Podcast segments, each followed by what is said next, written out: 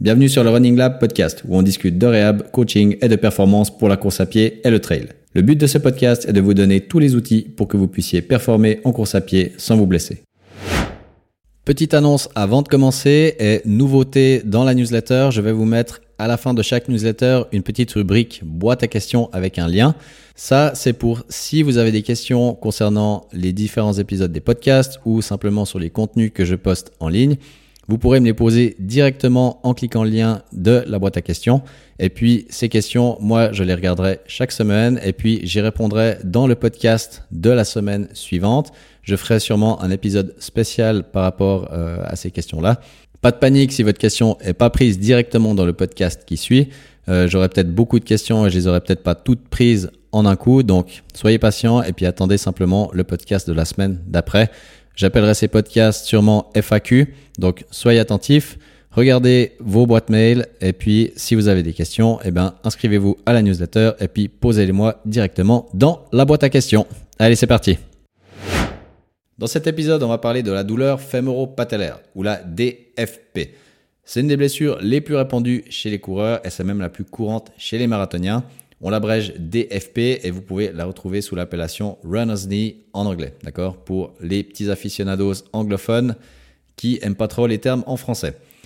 Comme elle fait partie des nombreuses douleurs du genou du coureur, bah on va ici la décrypter pour que vous puissiez l'identifier plus rapidement et facilement. Allez, c'est parti. Petite définition déjà de ce que c'est la DFP. C'est une douleur qu'on peut déjà trouver sur le pourtour de la patella. La patella, c'est la rotule pour les anciens. C'est une douleur qui peut être aussi située sous la patella, d'accord? En général, les patients, ils la décrivent plutôt comme une douleur diffuse.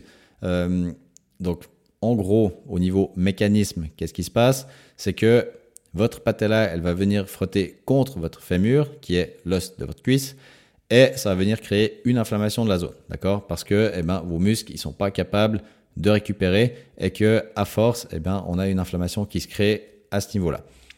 C'est une douleur qui va être aggravée lorsqu'on met en charge le genou fléchi, d'accord? Comme par exemple bah, quand vous montez, descendez les escaliers, quand vous courez, quand vous sortez de la voiture, quand vous vous accroupissez, etc. Donc chaque fois que vous êtes en genou fléchi. On retrouve aussi ce qu'on appelle le syndrome du cinéma, donc ça veut dire une douleur qui s'illustre après avoir été assis pendant longtemps, d'accord? Ça c'est souvent la plainte qu'on entend chez les personnes qui nous disent bah, j'ai surtout mal quand je suis assis longtemps et que d'un coup je me relève et là il me faut quelques pas pour que ça passe. Ça, c'est ce qu'on appelle le syndrome du cinéma. Maintenant, ça c'était pour la description. Si on parle maintenant un petit peu des causes de cette DFP, c'est une pathologie de charge et de répétition, d'accord? Donc qui va souvent faire suite à une accumulation trop rapide du volume, de l'intensité ou du dénivelé. Comme dans la plupart des blessures en course à pied, vous en avez fait trop, trop vite. Donc, de nouveau, vous avez surchargé vos structures. Donc, encore une fois, vous en avez demandé trop vite à votre corps. Dans les autres facteurs de risque qu'on peut avoir pour cette euh, pathologie-là, on peut observer une faiblesse et ou raideur du quadriceps et puis par exemple un délai d'activation retardé du vaste médial. Qu'est-ce que c'est le vaste médial? Dans votre quadriceps, on a quatre chefs, d'où le quadriceps.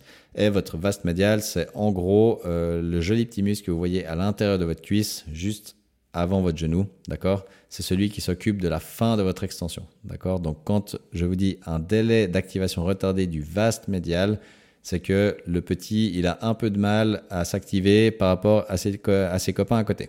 Et on a encore une faiblesse possible des muscles de la hanche. On dit également que la douleur qui est liée à cette blessure, bah, elle peut venir inhiber l'activité musculaire des muscles stabilisateurs du genou, ce qui aura comme conséquence une augmentation du phénomène douloureux, euh, parce que bah, la musculature, elle fait encore moins bien son travail. C'est aussi une des raisons qui explique que cette douleur, elle peut devenir chronique à partir d'un certain temps, ce qu'on veut éviter évidemment.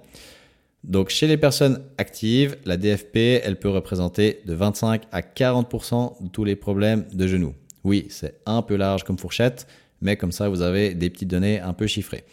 On sait que les femmes sont plus touchées que les hommes, avec un ratio de 2 pour 1, et finalement on la retrouve plutôt chez les jeunes adultes entre 20 et 30 ans.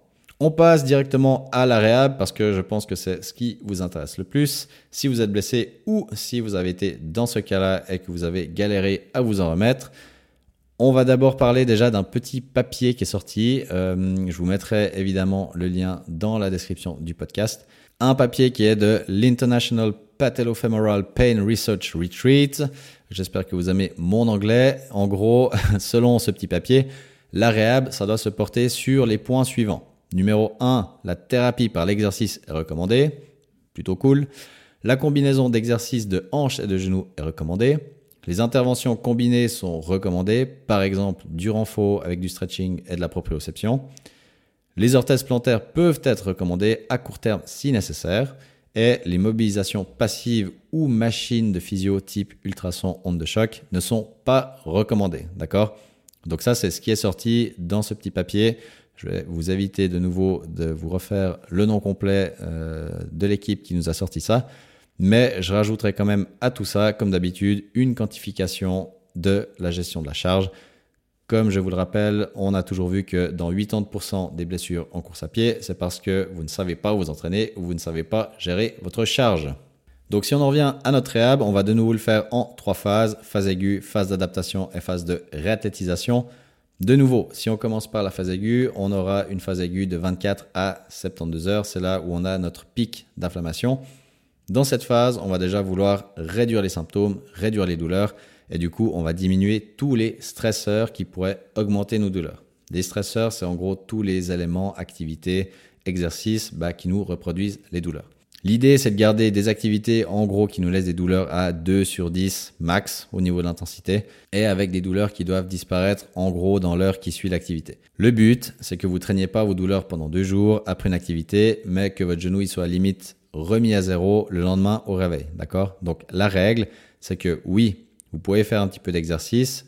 Tant que ça ne dépasse pas les 2, 3 sur 10 au niveau des douleurs, vous pouvez le sentir un petit peu dans l'heure, l'heure et demie qui suit. Mais après ça, la douleur, elle doit retomber. Et le lendemain matin, vous devriez pouvoir vous dire que ce que vous avez fait la veille, vous pourriez le refaire la même chose. Ensuite, une petite partie exercice quand même, euh, dans laquelle on commencera plutôt avec des modalités en isométrie par exemple sur des exercices comme la chaise ou le squat. La chaise ou le squat, pour ceux qui ne connaîtraient pas ces exercices-là, la chaise, vous plaquez le dos contre le mur, vous descendez comme pour vous asseoir sur une chaise et puis vous tenez là en bas. Euh, après, à vous de régler euh, l'angle de votre euh, chaise pour que ce soit plus ou moins dur. Et un squat, c'est simplement un exercice où on part debout, jambes, largeur de hanche. On vient comme s'asseoir en poussant les fesses vers le bas et l'arrière et on remonte et on enchaîne les répétitions. Donc pour les modalités de ces exercices-là, on peut commencer par exemple par quelque chose qui ressemble à du 5 fois 30 à 45 secondes. Et ça, vous pouvez le faire tous les jours, 2-3 fois par jour facilement. Et puis, de nouveau, la douleur, elle ne doit pas dépasser les 2-3 sur 10. C'est quelque chose que vous pouvez faire pendant 3-4 jours et après, on augmentera progressivement les modalités de ces euh, exercices en isométrique. Mais ça, c'est des choses que vous pouvez faire surtout si vous êtes suivi par votre praticien, votre professionnel de santé. Mais voilà, comme ça, vous avez déjà une petite idée de ce que vous pourriez faire euh, dans cette phase 1, donc surtout des modalités en isométrie. Pour la course, on va la remplacer par d'autres activités cardio sans impact pendant cette période-là, par exemple vélo ou natation. Pourquoi? Parce que le but, c'est de limiter les contraintes en charge sur le genou. Mais on va quand même vouloir activer votre système cardiovasculaire pour stimuler la régénération tissulaire, d'accord? Donc, oui, pour l'instant, on met un petit stop à la course à pied parce que ça stresse un peu trop ces structures-là. Vous augmentez vos douleurs. Par contre, on aimerait quand même que vous arriviez à booster votre cardio, votre corps pour que ça fasse un peu circuler votre sang, que ça amène un peu plus de petites globules qui viennent nettoyer cette zone, réparer la zone et que euh, vous puissiez le faire sans impact. Voilà, avec des, des sports type natation, vélo, ça peut être du rameur, ça peut être plein d'autres choses. Maintenant, on rentre dans la phase numéro 2, phase d'adaptation. Donc là, on a eu nos trois jours euh, pic d'inflammation. Maintenant, dans cette phase-là, on va vouloir progressivement recharger les tissus pour les rendre plus tolérants. Dans les exercices, directement, on va retrouver par exemple des lateral step down, du bridge unipodal ou unipodal, ou encore des squats unipodaux. Tous ces exercices, euh, si vous voulez, en gros, de nouveau que je vous les décrive un petit peu, des lateral step down, c'est vous vous imaginez sur une marche, euh, vous allez croiser le pied en arrière et en même temps vous allez descendre euh, comme si vous vouliez glisser le pied qui croise le plus loin possible et remonter. Donc là, en gros, l'effort, il va pas être sur la, jambe qui glisse derrière vous, mais sur celle qui bah, vous fait baisser et remonter. Le bridge, c'est en gros le pont sur une jambe euh, ou deux jambes. On commence toujours par deux jambes et dans les progressions, on passe à une jambe. Et puis les squats unipodo, c'est simplement des squats sur une jambe.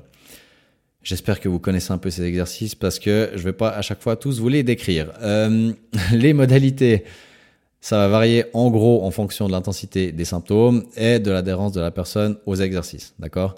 Donc, personne n'est identique. Une progression ne sera pas la même chez deux personnes qui ont la même blessure en fonction de toutes ces données-là. D'accord? On est tous différents, on avance tous à un rythme différent. On va évoluer du travail isométrique vers un travail isotonique.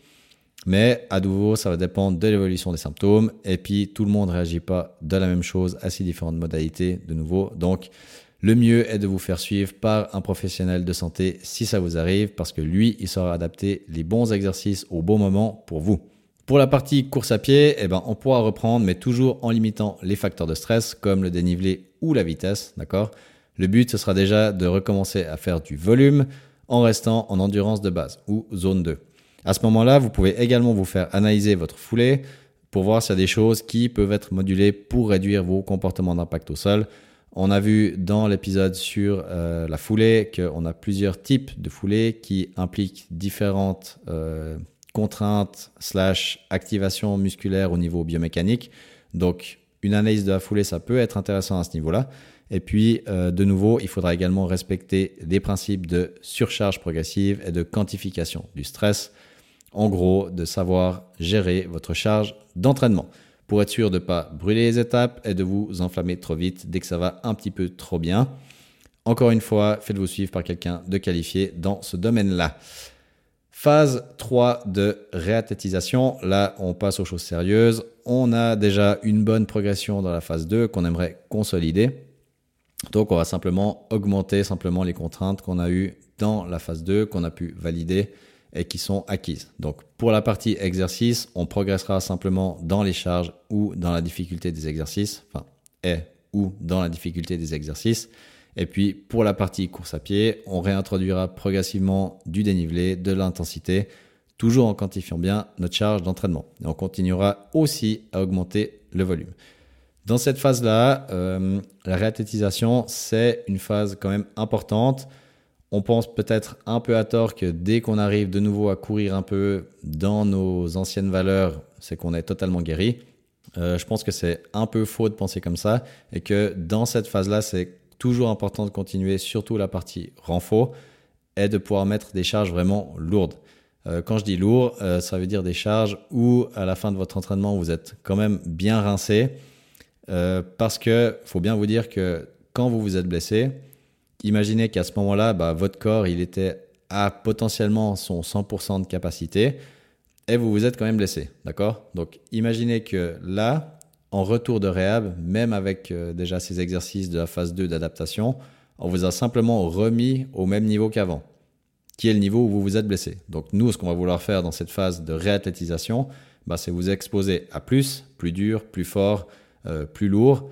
Euh, idem pour les entraînements course à pied plus d'intensité, plus de dénivelé, plus de stimuli, donc plus de surfaces différentes, pour que votre corps bah, il devienne le plus fort et le plus robuste possible, pour que par la suite, de nouveau, vous soyez moins à risque de vous blesser et accessoirement que vous puissiez performer en course à pied. Donc oui, soulever de la fonte pour les coureurs, c'est bien. Pas besoin de le faire euh, six fois par semaine, mais je pense que d'avoir une routine, peut-être de, en tout cas, deux entraînements de résistance par semaine, pour moi, c'est un essentiel si vous voulez être un coureur régulier dans le temps et surtout sur le long terme. Au niveau de la durée pour cette blessure, euh, comme chaque blessure dite en gros de charge et ou de répétition, ça peut varier d'un individu à l'autre, suivant si la blessure bah, elle a été vite prise en charge ou non, si la personne se connaît bien ou non, si la personne a été très bien suivie dès le début ou non. Donc c'est difficile de donner euh, en gros vraiment une durée pour cette blessure-là. On peut de nouveau estimer qu'en une à deux semaines, si ça a été euh, dépisté très vite, on peut s'en remettre très vite aussi. Mais euh, si on tarde de nouveau un petit peu à mettre un diagnostic dessus et que ça devient un petit peu chronique, eh ben ça va prendre forcément un petit peu plus de temps. Donc Si je vais vous donner la pire fourchette du monde, je pourrais dire de une à deux semaines jusqu'à peut-être trois, quatre mois ou plus, euh, si c'est embêtant et que si c'est vraiment mal pris en charge. Donc voilà, de nouveau, difficile de donner une durée pour euh, cette blessure-là, mais comme pour tout, si euh, vous pensez que vous êtes vraiment blessé en course à pied, que vous n'avez pas les armes pour savoir comment vous en remettre tout seul, faites-vous très vite suivre par des médecins du sport, des spécialistes type physio du sport ou professionnels de la santé qui pourront vous aider à vous en remettre le plus vite possible. Pour finir sur cette DFP, donc douleur fémoro-patellaire, c'est une blessure bah, qui se remet quand même très bien avec un traitement conservateur, ça veut dire pas d'opération. Euh, il suffit juste de bien suivre les phases de la réhab, euh, le principe de surcharge progressive, de bien quantifier le tout, donc sa charge d'entraînement, sur les exercices aussi. Et de nouveau, pour optimiser votre guérison, faites appel à un professionnel de santé qualifié qui saura vous guider au mieux et qui sera adapté au mieux la réhab pour vous. Voilà pour cette DFP. On continue dans cette petite suite euh, des blessures les plus fréquentes en course à pied la semaine prochaine. Donc j'espère que vous serez à l'écoute. Allez, ciao vous pouvez soutenir ce podcast en vous abonnant, en lui mettant votre meilleure note et en le partageant autour de vous. Ça signifie énormément pour moi et vous aider des tonnes de coureurs et coureuses à s'éclater dans ce magnifique sport qu'est la course à pied. À bientôt pour un nouveau podcast. Mettez vos baskets et sortez courir.